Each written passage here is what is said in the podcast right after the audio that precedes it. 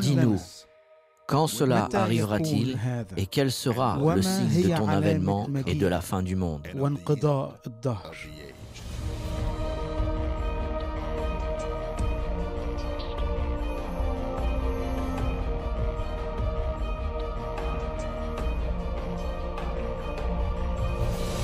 Notre sujet aujourd'hui est la venue de la religion universelle, le moment où toutes les religions ne feront plus qu'une.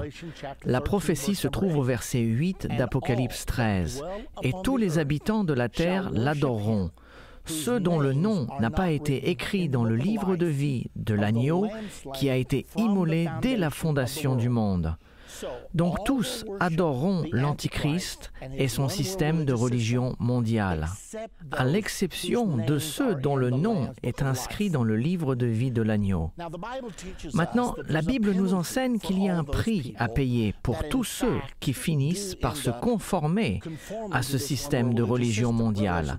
Apocalypse 13, 15 nous dit qu'il, en parlant du faux prophète, qu'il aura le pouvoir d'animer l'image de la bête qui est l'image de l'Antichrist, pour que l'image de la bête parle et que ceux qui n'adoraient pas l'image de la bête soient tués.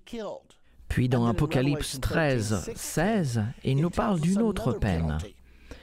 Et il fit que tous, petits et grands, riches et pauvres, libres et esclaves, reçoivent une marque sur leur main droite ou sur leur front, et que personne ne puisse acheter ni vendre sans avoir la marque, le nom de la bête ou le nombre de son nom.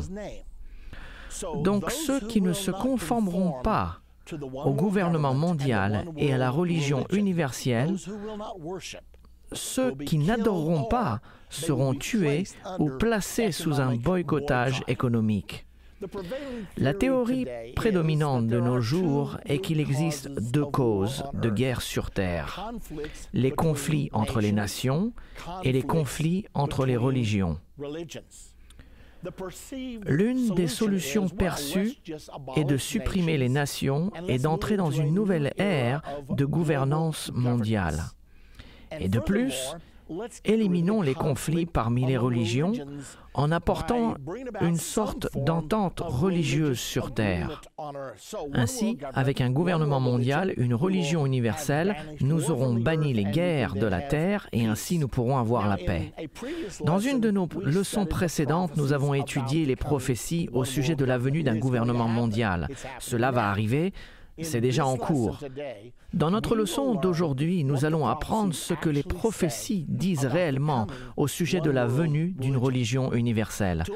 Pour comprendre comment tout ceci va se dérouler, Mikhail Gorbatchev a écrit un livre en 1987 intitulé Perestroïka. Et dans ce livre, il parle des dangers de l'exclusivité religieuse. À la page 231, il présente un système compréhensif de la sécurité internationale. Il a même envoyé une copie à chaque chef d'État de l'époque. L'article 4 II de cette liste était l'extirpation du génocide, l'apartheid et l'exclusivité religieuse. Extirper signifie éliminer. Il disait donc que nous devons éliminer, que nous devons abolir tout génocide, apartheid et exclusivité religieuse. Il est intéressant de voir qu'il place l'exclusivité religieuse dans la même catégorie que le génocide. Nous savons que le génocide est faire du mal physiquement ou mentalement à une minorité cela peut être une minorité raciale, une minorité religieuse ou une minorité sexuelle.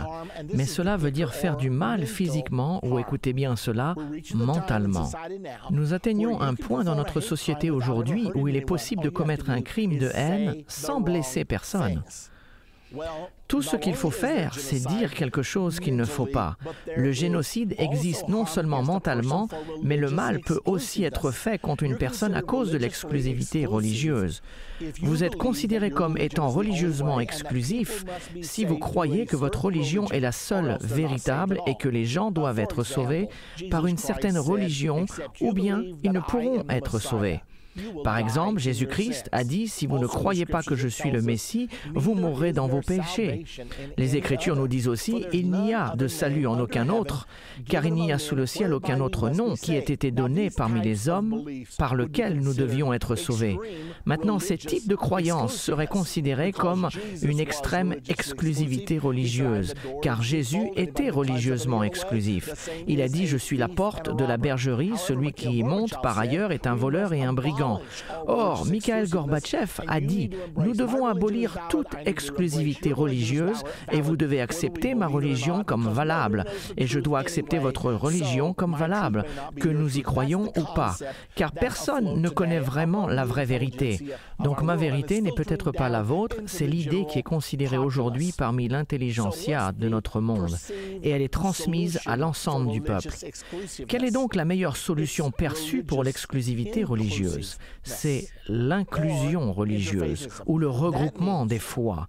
Cela veut dire que si votre religion est bonne pour vous, je la respecte et ne la questionne pas. Vous respectez ma religion, tout le monde respecte tout le monde, nous approuvons tout le monde et ainsi nous évitons tous les conflits religieux.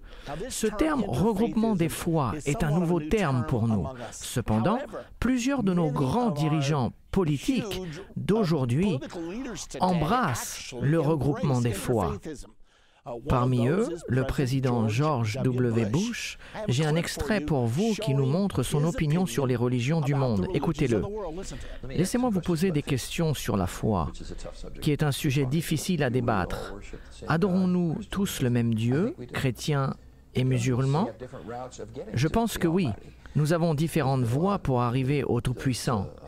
Est-ce que Ben Laden ou Abu Massad al-Zarqawi prient le même Dieu que nous? Je pense qu'ils prient un faux Dieu, autrement ils ne tueraient pas des innocents. Est-ce que les chrétiens et les non-chrétiens et les musulmans vont au paradis, à votre avis? Oui, ils y vont. Nous avons des voies différentes pour y arriver, mais je veux que vous compreniez, je veux que vous qui écoutiez compreniez que je ne décide pas qui va au paradis. Le Dieu Tout-Puissant décide qui va au paradis. Voilà, vous l'avez entendu.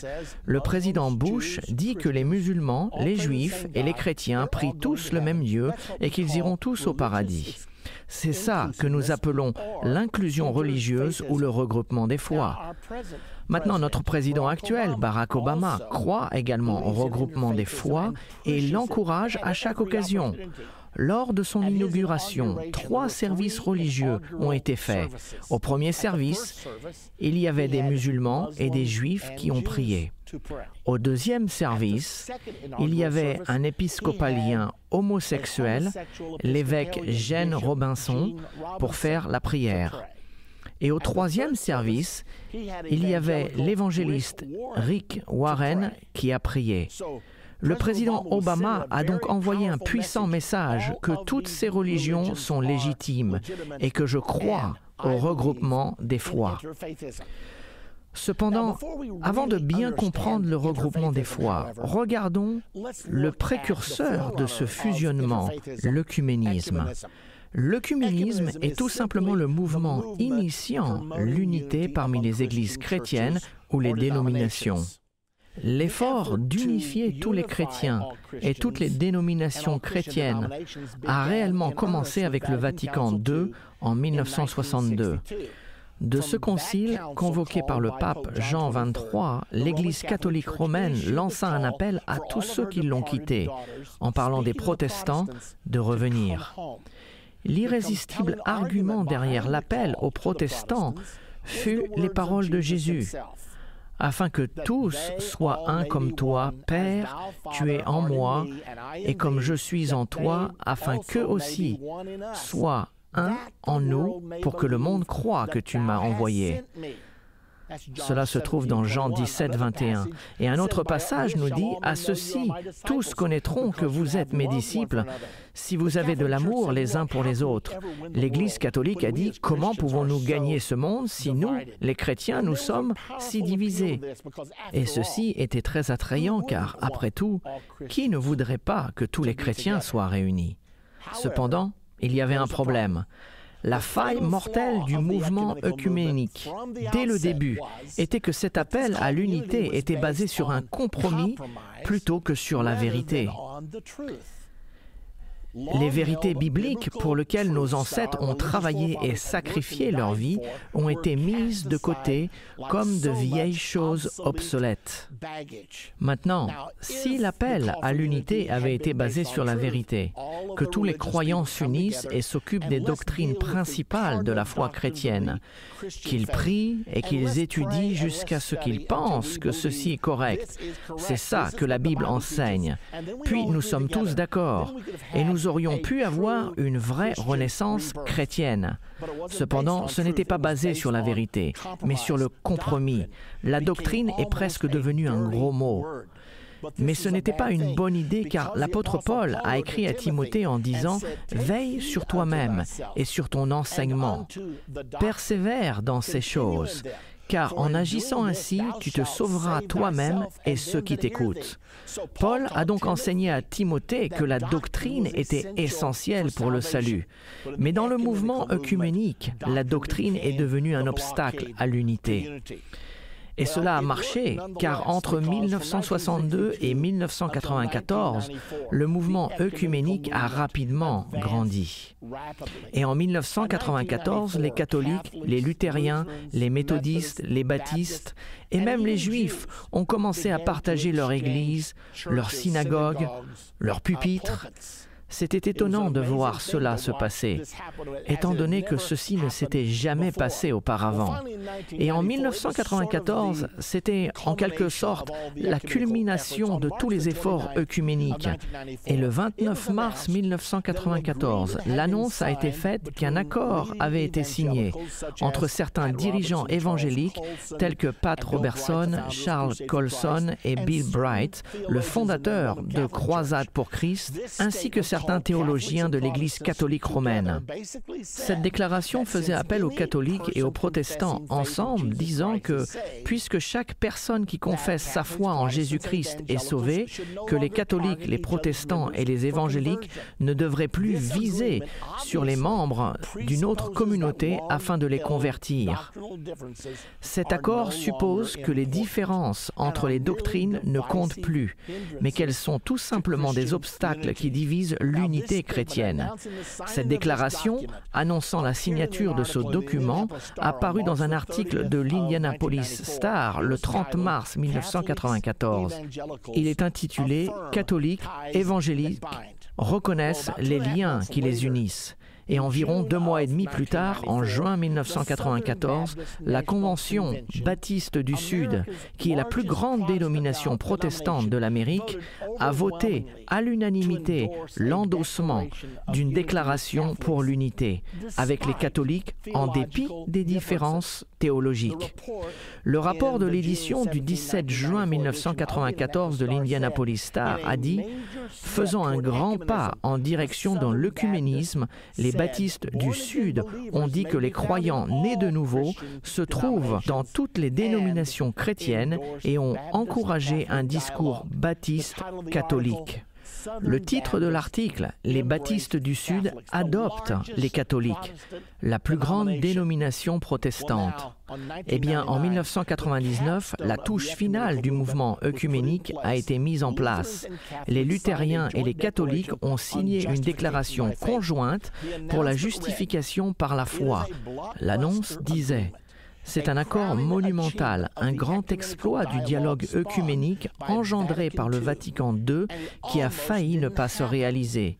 En dépit de son image publique, en tant qu'opposé au mouvement œcuménique, l'homme reconnu par les deux côtés comme celui qui a sauvé ce document, et cette déclaration n'est autre que celle du cardinal Joseph Ratzinger, le chef de la congrégation de la doctrine de la foi du Vatican. Cet homme est maintenant maintenant le pape Benoît XVI. La signature a eu lieu le 31 octobre, le jour de l'anniversaire où Martin Luther a cloué ses 95 thèses sur la porte de la cathédrale de Wittenberg, causant ainsi le déclenchement de la réforme protestante. Nous voilà donc à la date de son anniversaire. La réforme protestante a eu lieu à cause de la justification par la foi. Martin Luther a rendu cette expression célèbre, le juste vivra par la foi. Donc ensemble, les luthériens et les catholiques ont alors rédigé un document théologique pour expliquer la signification. Ainsi, la chose qui a causé la réforme est maintenant mise de côté et adoptée. Alors pourquoi les églises ne se réunissent-elles pas C'est ce qu'il s'est produit le 31 octobre 1999. Ainsi, le problème qui a suscité la réforme est résolu. La plupart des dénominations chrétiennes considèrent les autres groupes chrétiens comme sauvés. L'œcuménisme étant considéré par la plupart comme un fait acquis. Ainsi, le point d'intérêt bascule de l'œcuménisme au regroupement des foi. Revenons à la première rencontre du regroupement des foi. En 1893, le premier Parlement des religions du monde s'est tenu à Chicago. Son objectif était de cultiver l'harmonie parmi les communautés religieuses et spirituelles dans le monde et d'encourager leur engagement envers le monde avec ses établissements de conduite afin d'avoir un monde juste, paisible et durable. En fait, ils étaient bien en avance sur leur temps, car peu de choses étaient accomplies pour le regroupement des foi pendant environ 80 ans. Mais en 1985, le pape Jean-Paul II a fait une déclaration stupéfiante, qu'il pensait que les musulmans et les chrétiens adoraient le même Dieu. C'était au mois d'août en 1985 que le pape Jean-Paul II visitait le Maroc après avoir été invité par le roi Hassan II. Il était le premier pape à visiter officiellement un pays islamique sur l'invitation de son chef religieux.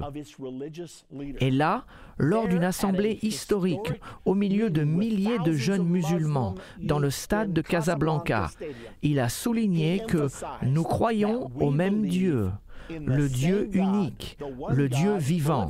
Pensez un peu, les musulmans et les chrétiens qui croient au même Dieu? Les chrétiens croient que Jésus-Christ est Dieu. Les musulmans ne croient pas que Jésus est Dieu.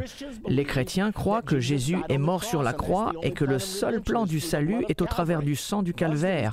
Les musulmans nient que Jésus soit mort sur la croix. Nous faisons donc ici d'énormes bons de foi aveuglément.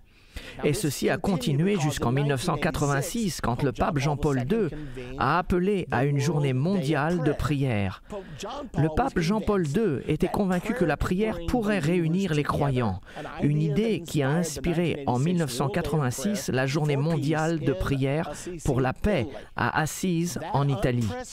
Ce rassemblement sans précédent à l'invitation du pape a attiré ses dirigeants juifs, bouddhistes, shintoïstes, musulmans, zoroastriens, hindous, unitariens, africains traditionnels, des Indiens d'Amérique et beaucoup d'autres sous le toit de la basilique de Saint-Francis.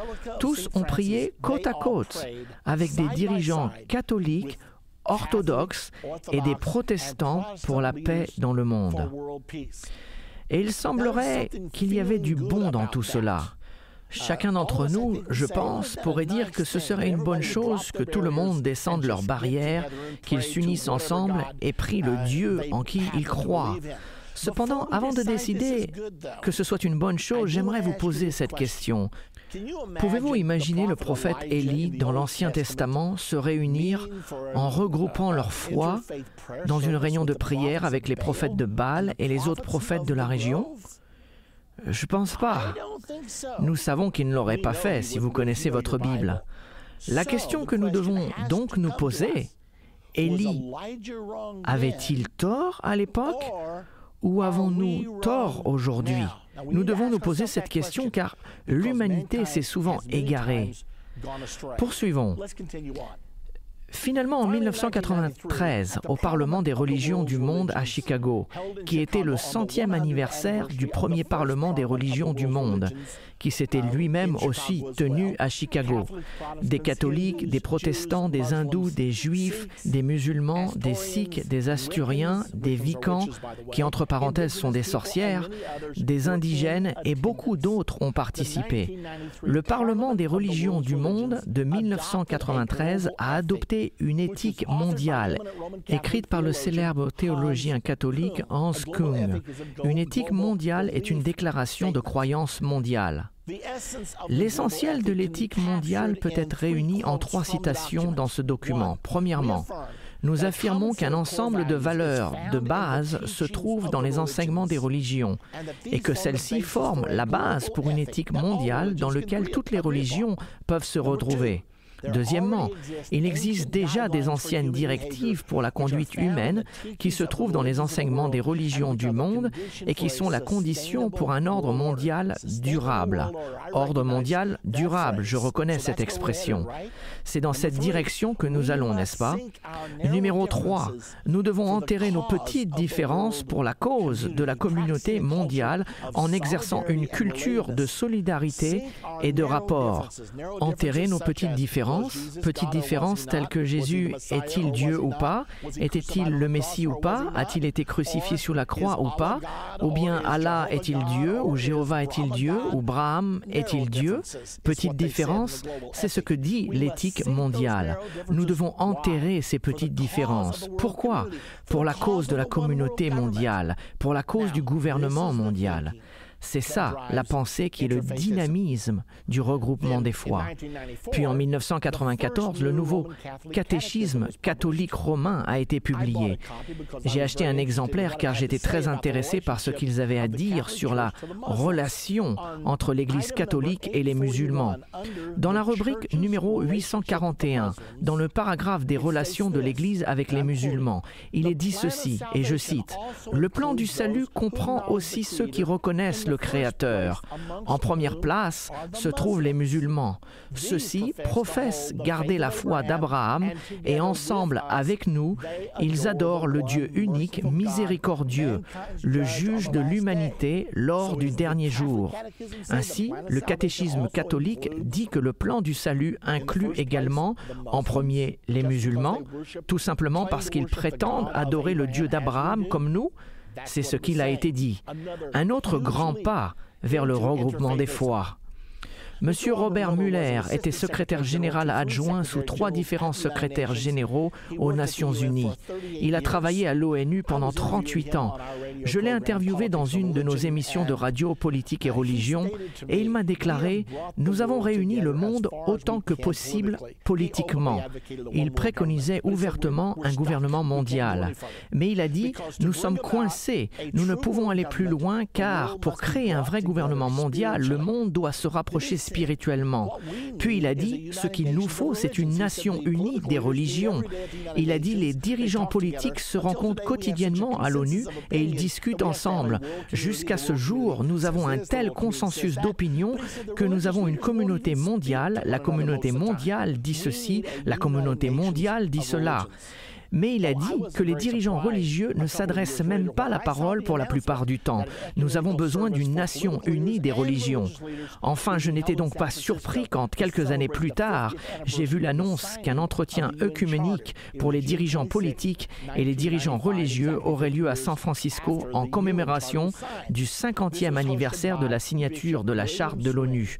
C'était le 26 juin 1995, exactement 50 ans après que la charte de l'ONU fut signée. L'entretien fut organisé par l'évêque William Swing de l'Église épiscopale de San Francisco. À la demande de l'ONU, les participants présents étaient le secrétaire général de l'ONU, Boutros Boutros Ghali, la princesse Margaret de Grande-Bretagne, l'archevêque Démon Tutu de l'Afrique du Sud, le président Lech Walesa de Pologne, ainsi que plusieurs autres dignitaires internationaux. Après cette réunion œcuménique, l'évêque Swing, qui en était le responsable, a décidé qu'à la suite de cet entretien, il devrait explorer la possibilité d'établir une organisation unie des religions ou les Nations unies des religions. En 1996, il a rendu visite à des personnes telles que le pape Jean-Paul II, l'évêque Démon Tutu, le Dalai Lama, Mère Teresa Et de retour de ces rencontres, il a annoncé que l'idée avait été bien reçue par une grande majorité. Par conséquent, en 1997, le révérend Swing décida de tenir la première conférence pour rédiger la charte de l'Organisation des religions unies. Puis en 1998, il a tenu sa deuxième conférence pour la rédaction de cette charte. Et finalement, ils ont achevé la charte. À ces conférences, il y avait des protestants, des catholiques, des juifs, des hindous, des indigènes, des vicans. Tous étaient présents. Finalement, la charte fut finalisée en l'an 2000. Ils allaient avoir une énorme conférence pour la signature de la charte à Pittsburgh, en Pennsylvanie. Et à cette réunion, il se trouve que j'y étais présent, un appel téléphonique des Nations Unies fut annoncé. Une dame hindoue priait à cet endroit. L'appel des Nations Unies a félicité les religions unies pour leur accomplissement. La femme hindoue qui était en prière s'assit en position de lotus et au bout d'un moment, elle dit Hum, et j'entendis un écho venant de la congrégation. Hum. Et rapidement, tout le monde disait hum. Et j'ai réalisé que je me trouvais au milieu d'un service religieux œcuménique. Finalement, le service s'est terminé par le retentissement du chauffard juif. C'était un événement surprenant. Il s'agissait de la signature de la charte de l'Organisation des religions unies. Dans notre prochaine partie de la fin de l'ère, nous découvrirons ce que la Bible dit au sujet du succès ou de l'échec du regroupement des foi. Nous avons déjà vu d'après les prophéties qu'il y aura une religion mondiale. Maintenant, nous allons voir à quoi elle ressemblera. Dans notre dernier segment de ce cours sur la religion mondiale, nous avons étudié le regroupement des foi et la création d'une organisation des religions unies. Nous allons continuer à examiner ce regroupement des foi, car après la formation des religions unies en l'an 2000, environ trois mois plus tard, au mois d'août 2000, une assemblée a été tenue à l'ONU appelée le Sommet du millénaire pour la paix mondiale. C'était la toute première assemblée religieuse tenue aux Nations Unies. Elle a eu lieu une semaine avant le sommet du millénaire des chefs politiques du monde. Le concept derrière cette assemblée était nous devons apporter une entente entre les chefs religieux et les chefs politiques du monde. Cette assemblée a été subventionnée par M. Ted Turner, qui avait fait une donation d'un milliard de dollars aux Nations Unies. Puisqu'il avait avancé l'argent, Ted Turner a été l'orateur principal de la conférence. Environ 1000 chefs religieux des quatre coins du monde y ont participé. Le but de ce sommet de la paix mondiale était de réunir et de coordonner la direction religieuse et spirituelle en tant qu'allié de l'interreligion aux Nations Unies dans sa poursuite de la paix, de la compréhension mondiale et de la coopération internationale. Les résultats du sommet de la paix mondiale, et rappelez-vous que c'était en l'an 2000, le tournant du millénium, ça n'arrive qu'une fois tous les mille ans, donc les attentes étaient très grandes. Lors de cette assemblée, les chefs religieux ont signé premièrement une déclaration pour la paix mondiale et ils ont également établi ce qui est probablement le plus important, le Conseil consultatif international des chefs religieux. C'est une liaison entre les chefs religieux et les chefs politiques du monde. Le but était d'engager les chefs religieux à mettre en avant le programme de la communauté mondiale ou du gouvernement mondial plutôt que de le contrer. La raison pour laquelle cela était si important, c'est que les chefs politiques ont réalisé que les chefs religieux pouvaient saboter leurs efforts. Après tout, ce sont les chefs religieux qui se trouvent en face de leur congrégation chaque semaine. De plus, ils consacrent leurs bébés, ils marient leurs jeunes, ils enterrent leurs morts, ils sont reçus chez eux, leur influence est si grande. Et bien sûr, c'est ce que M. Muller a dit quand il a parlé de notre besoin d'une nation unie des religions. Donc ils ont établi ce conseil de liaison pour consulter avec les chefs politiques du monde afin d'apporter cette union entre la politique et la religion, entre les pouvoirs politiques du monde et les chefs religieux du monde. Donc la mission a été accomplie, c'est ce qu'ils ont mis en place. Une semaine plus tard, les chefs politiques se sont rendus aux Nations Unies pour le sommet du millénaire de l'ONU. Une fois de plus, c'était le tournant du millénium. Les attentes étaient très grandes, la participation était très importante. Ils ont fait plusieurs choses lors de cette réunion, mais la chose principale était l'adoption des objectifs du millénaire pour le développement, OMD. Il existe huit OMD tels que le développement durable, le partenariat mondial, etc. Vous pouvez lire au sujet de toutes ces choses en allant sur le site de l'ONU. Cependant, le vrai programme du nouvel ordre mondial était de fonder les objectifs du millénaire pour le développement et qu'ainsi toutes les nations du monde travailleraient ensemble pour atteindre ces buts.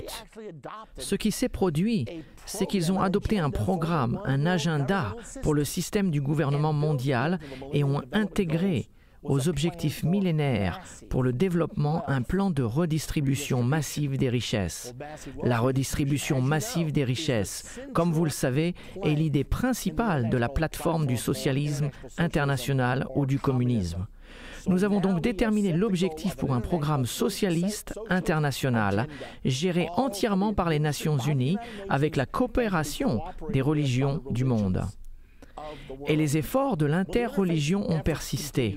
En 2002, le pape Jean-Paul II a dirigé une fois de plus un service interreligieux à Assise en Italie. Ainsi, le concept d'interreligion était lancé. Tony Blair, un dirigeant très influent dans notre monde et que nous connaissons tous très bien. Il était le Premier ministre de la Grande-Bretagne pendant de nombreuses années. Cependant, en 2007, il a annoncé qu'il allait quitter ses fonctions de Premier ministre. Les rumeurs ont également dit qu'il allait se convertir au catholicisme. Cependant, il ne l'a pas fait pendant qu'il était au pouvoir car le Premier ministre de la Grande-Bretagne est le chef de l'Église épiscopalienne ou anglicane. Il a donc attendu la fin de son mandat. Puis quelques mois plus tard, il s'est converti au catholicisme. Mais ce n'était pas tout, car l'année suivante, en 2008, il a fondé une nouvelle organisation appelée la Fondation Tony Blair pour la foi. Et il a dit, Puisque la mondialisation nous rapproche tous, nous avons besoin d'une fondation pour rééduquer le monde, de sorte que les religions puissent apprendre à s'entendre dans cette société qui se rapproche de plus en plus. Il a même lancé un cursus à l'université de Yale appelé Foi et mondialisation et il en est devenu conférencier. Ce cours est maintenant donné dans d'autres universités prestigieuses. De plus, en 2010, se rendant compte qu'il devait atteindre plus qu'une poignée d'universités prestigieuses, il a lancé un nouveau cursus appelé Face à la foi. C'était un projet destiné aux lycéens dans le monde. Il s'est engagé en partenariat avec Bill Clinton dans son initiative mondiale et ils ont décidé de promouvoir ce nouveau programme aux écoles dans le monde entier. L'idée est la suivante. Chaque élève aura un ordinateur sur son bureau qui sera en contact avec une autre personne d'une autre religion quelque part dans le monde. Un chrétien pourra être en contact avec un musulman, un musulman avec un bouddhiste ou un bouddhiste avec un juif. Et ces jeunes communiqueront entre eux. Ils feront connaissance et surtout, ils accentueront leurs points communs pour ainsi pouvoir se rapprocher. Souvenez-vous de l'éthique mondiale rédigée par M. Hans Cela faisait partie de cette idée. Nous sommes d'accord sur le fait que nous devons noyer les petites différences qui nous séparent afin que nous puissions en fait former une communauté mondiale. Le rêve est donc un gouvernement mondial et une religion mondiale. Vous voyez ici l'apogée du mouvement interreligieux. Le pape Jean-Paul II, et ceci est arrivé le 6 mai 2001 dans une mosquée à Damas en Syrie, on voit le pape embrasser le Coran. Surprenant. Il est presque difficile de le croire. Et aux dernières nouvelles de l'interreligion, en 2011, le pape Benoît XVI a déjà annoncé qu'il retournerait à Assise en Italie et qu'il inviterait toutes les religions, une fois de plus, à faire une prière collective. Bien, Faisons une pause et voyons de quoi il s'agit vraiment. L'interreligion reconnaît qu'il existe deux religions principales sur la Terre, l'islam et le christianisme. L'islam dit avoir environ 1,57 milliard d'adhérents, ce qui représente 23% de la population du monde. Le christianisme dit avoir 2,2 milliards d'adhérents, ce qui représente 33% de la population. Vous avez donc 1,1 milliard de catholiques, 1,1 milliard de protestants, et ensemble, entre l'islam et le christianisme, vous avez 56% de la population du monde.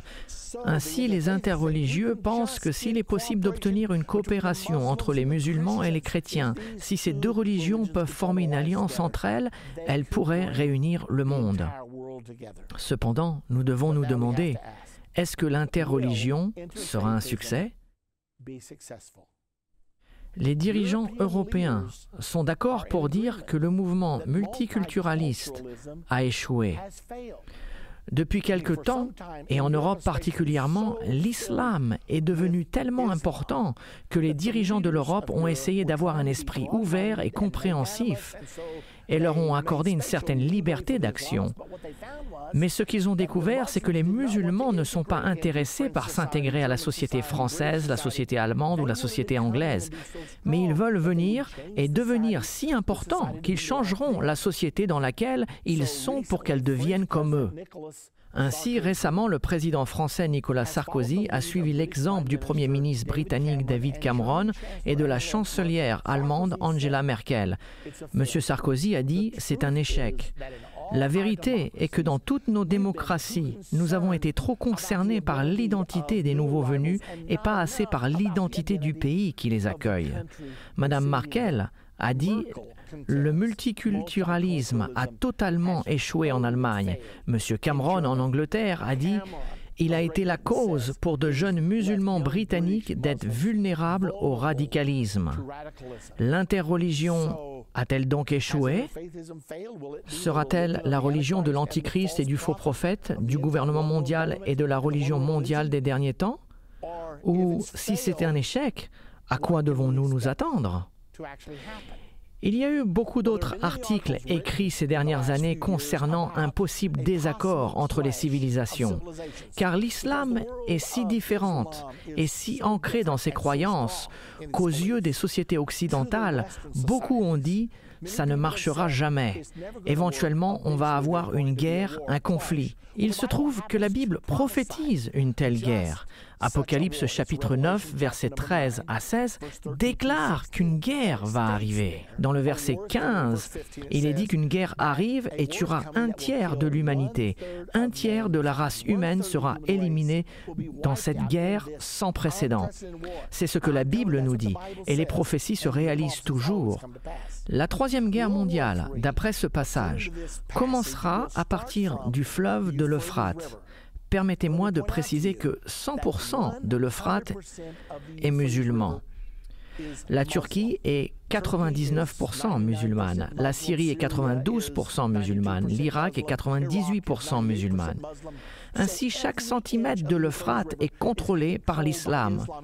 Et il est dit dans ce passage, Apocalypse 9 au verset 13-16, que cette guerre commencera dans cette région, où il y a toutes sortes de conflits en ce moment. La guerre va donc impliquer l'islam et les États-Unis y participeront sûrement puisqu'ils sont la puissance principale dans le Moyen-Orient en ce moment. Nous avons des troupes partout. Nous avons 236 000 soldats dans le bassin de l'Euphrate actuellement. Nous sommes engagés dans chaque conflit, que ce soit l'Irak, l'Afghanistan ou le Pakistan. Peu importe l'endroit dont vous parlez, dernièrement la Libye, les États-Unis finissent par y être impliqués. Possèdent également la puissance nucléaire capable de tuer le tiers de l'humanité. Quelles seraient les conséquences de cette guerre D'après les prophéties, il semblerait que l'islam fera partie d'un grand pourcentage des 2,3 milliards de morts. L'islam a une population de 1,57 milliard de personnes. Cela signifie qu'un plus grand nombre que la population islamique doit périr. Mais il apparaît selon les prophéties que l'islam sera en grande partie éliminé dans cette prochaine guerre. Comment en sommes-nous sûrs? Nous avons deux images prophétiques du monde après la Troisième Guerre mondiale. Nous avons deux images du monde pendant les trois dernières années et demie avant la bataille d'Armageddon. Apocalypse 13 nous dépeint deux bêtes formant une alliance ensemble. La première bête représente le gouvernement mondial de l'Antichrist et la deuxième bête représente la religion mondiale menée par le faux prophète. Cette image, la même image qui est donnée dans Apocalypse 13, est également dans Apocalypse 17 et 18. Elle prophétise une alliance entre un gouvernement mondial et une religion mondiale. Ces deux prophéties montrent le monde tel qu'il sera juste avant la bataille d'Armageddon et la deuxième venue de Jésus-Christ. Arrêtons-nous un moment pour remarquer combien de temps le livre d'Apocalypse consacre à l'arrivée de ce système religieux mondial. Apparemment, il est très important à nous tous qui vivons dans les derniers temps de comprendre le rôle de cette religion mondiale. Entre parenthèses, elle ne sera pas une vraie religion, mais elle sera une fausse religion. Il semblerait que c'est un avertissement de Dieu. Il y a au moins trois chapitres entiers sur les 22 chapitres du livre de l'Apocalypse consacrés au système religieux mondial. Nous devons donc en tenir compte. Donc, regardons maintenant la prophétie sur la venue de cette religion mondiale. Premièrement, un avertissement. Une grande partie des chrétiens, protestants et catholiques deviendront adeptes de cette religion mondiale. Je ne suis pas très ravi de vous dire cela car je suis chrétien moi-même. Et quand je pense que la plupart des chrétiens vont participer à ce système de religion mondiale et coopérer avec l'Antichrist, cela me fait beaucoup de peine. Mais je dois vous dire la vérité, car c'est ce que la Bible prédit. Et les prophéties ne se trompent jamais. Dans Apocalypse 17, 1 à 3, nous voyons une prophétie spécifique sur la religion mondiale de la fin des temps. Au verset 1, Puis un des sept anges qui tenait les sept coupes vint, et il m'adressa la parole en disant, Viens, je te montrerai le jugement de la grande prostituée qui est assise sur les grandes eaux. C'est avec elle que les rois de la terre se sont livrés à la débauche, et c'est du vin de sa débauche que les habitants de la terre se sont enivrés. Puis il me transporta en esprit dans un désert, et je vis une femme assise sur une bête écarlate. Il s'agit d'une bête rouge, pleine de noms de blasphème, ayant sept têtes et dix cornes. La première chose sur laquelle je veux attirer votre attention est que la personne qui parle à Jean lui a dit, Je te montrerai le jugement de la grande prostituée. Il s'agit donc d'un avertissement que le jugement va arriver. Et lorsqu'on continue, laissez-moi vous rappeler que cette bête d'Apocalypse 17 est la même bête à sept têtes et dix cornes qui symbolisent le gouvernement mondial d'Apocalypse 13. Ainsi, la bête d'Apocalypse 17 et la bête d'Apocalypse 13 est la même bête. Laissez-moi aussi vous rappeler que la bête d'Apocalypse 13 a le corps d'un léopard, l'Allemagne, les pattes d'ours, la Russie, la gueule d'un lion, la Grande-Bretagne, et les dix cornes du royaume à dix cornes, la coalition de dix nations qui sortira de l'Union européenne. Il s'agit donc d'un système de gouvernement mondial venant de l'Europe. Ça, c'est la bête d'Apocalypse 13. Et dans Apocalypse 17, on nous dit quelque chose qui n'est pas mentionné dans Apocalypse 13. La couleur de la bête est rouge. Le rouge dans la Bible est utilisé pour symboliser le socialisme ou le communisme. Ainsi, le gouvernement mondial de l'Antichrist et du faux prophète sera un gouvernement socialiste. Et cela ne devrait pas nous étonner car la plupart des nations du monde sont aujourd'hui socialistes. Et celles qui ne le sont pas encore se dirigent rapidement dans cette direction. Nous entendons sans cesse la poussée de la redistribution des richesses, ce qui est évidemment le socialisme. Et plus nous avancerons vers ce gouvernement mondial, plus nous l'entendrons. Retournons dans Apocalypse 17. Dans cette prophétie, il y a une femme assise sur le dos de la bête du gouvernement mondial. Pour pouvoir comprendre cette partie de la prophétie, nous savons qu'une bête symbolise toujours une nation avec son dirigeant, mais afin de comprendre la femme, Dieu emploie toujours une femme pour symboliser une église dans les Écritures. Il emploie une vierge pour symboliser une vraie église. Par exemple, dans 2 Corinthiens 11, 2, Paul a dit, Car je suis jaloux de vous d'une jalousie de Dieu, parce que vous avez fiancé un seul époux pour vous présenter à Christ comme une vierge pure. Il emploie également une femme pour symboliser une église rétrograde. Mais il n'emploie pas une vierge, il emploie une prostituée. Lorsqu'Israël a rétrogradé dans l'Ancien Testament, Dieu a dit qu'elle était semblable à une prostituée. Par exemple, Juge 2, 17. Mais ils n'écoutèrent pas même leurs juges, car ils se prostituèrent à d'autres dieux se prosternant devant eux, ils se détournèrent promptement de la voie qu'avait suivie leur père et ils n'obéirent point comme eux au commandement de l'Éternel. Donc, quand nous voyons cette prostituée, c'est la prophétie d'une Église rétrograde. Dans la prophétie d'Apocalypse 17, la chrétienté rétrograde, protestants et catholiques, est montrée sur le dos de la bête du gouvernement mondial de la fin des temps. Ceci nous montre une fois de plus l'alliance entre le gouvernement mondial de l'Antichrist et la religion mondiale du faux prophète.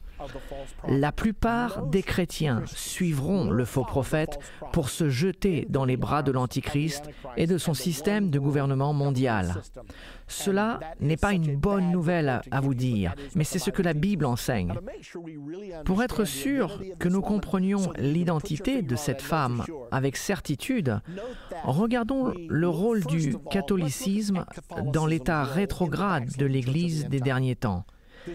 Il s'agit d'une femme, nous pouvons découvrir son identité dans Apocalypse 17-18, où il nous est dit, Et la femme que tu as vue, c'est la grande ville qui a la royauté sur les rois de la terre.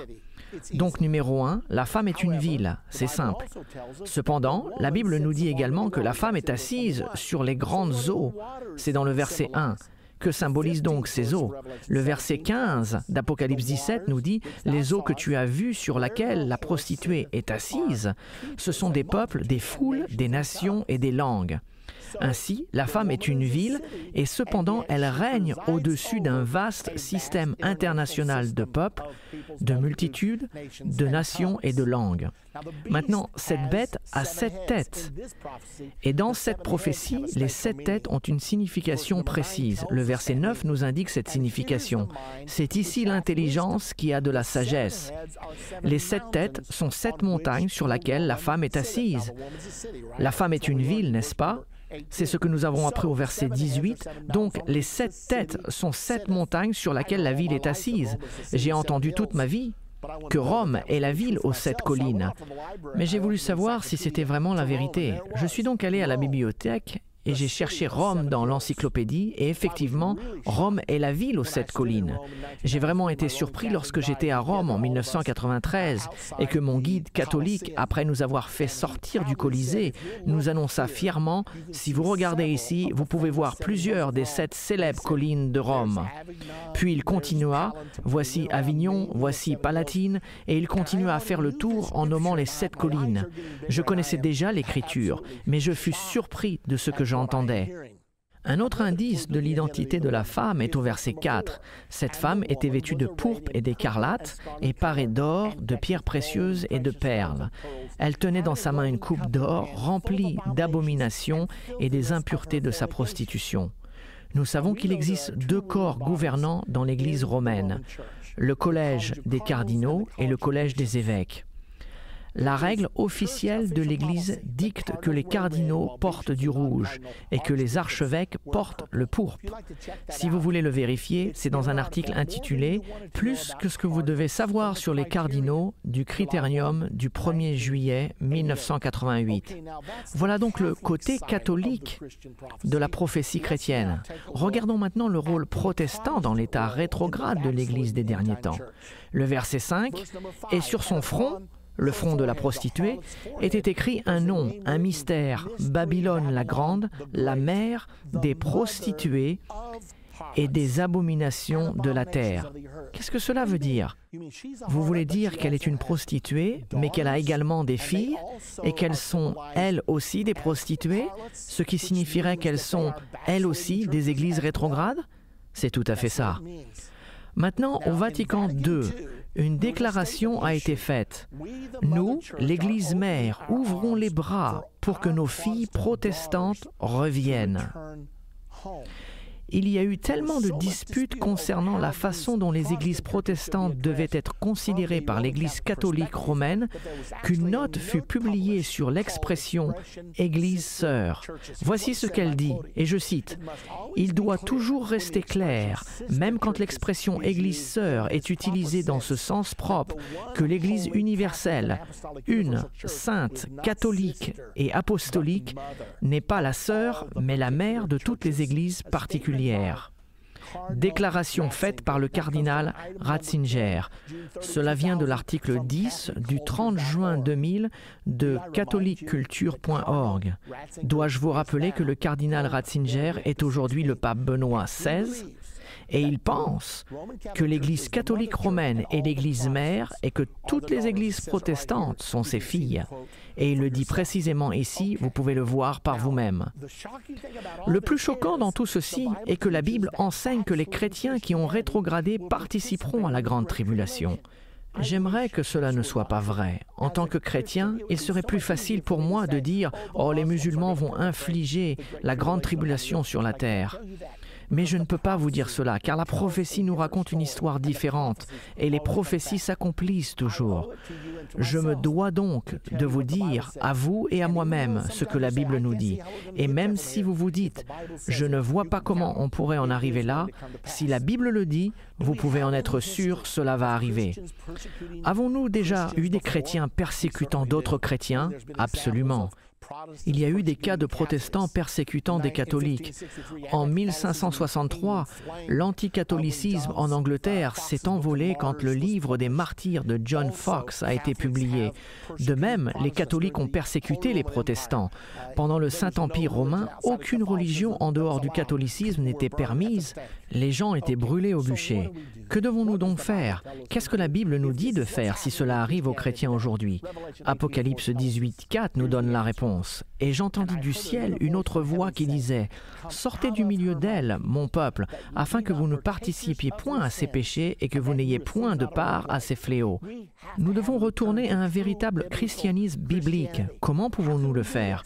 Nous devons reprendre l'étude de notre Bible, pas seulement nos livres religieux. Nous devons humilier dans la prière quotidienne et retourner au modèle qui nous est montré dans le livre des actes.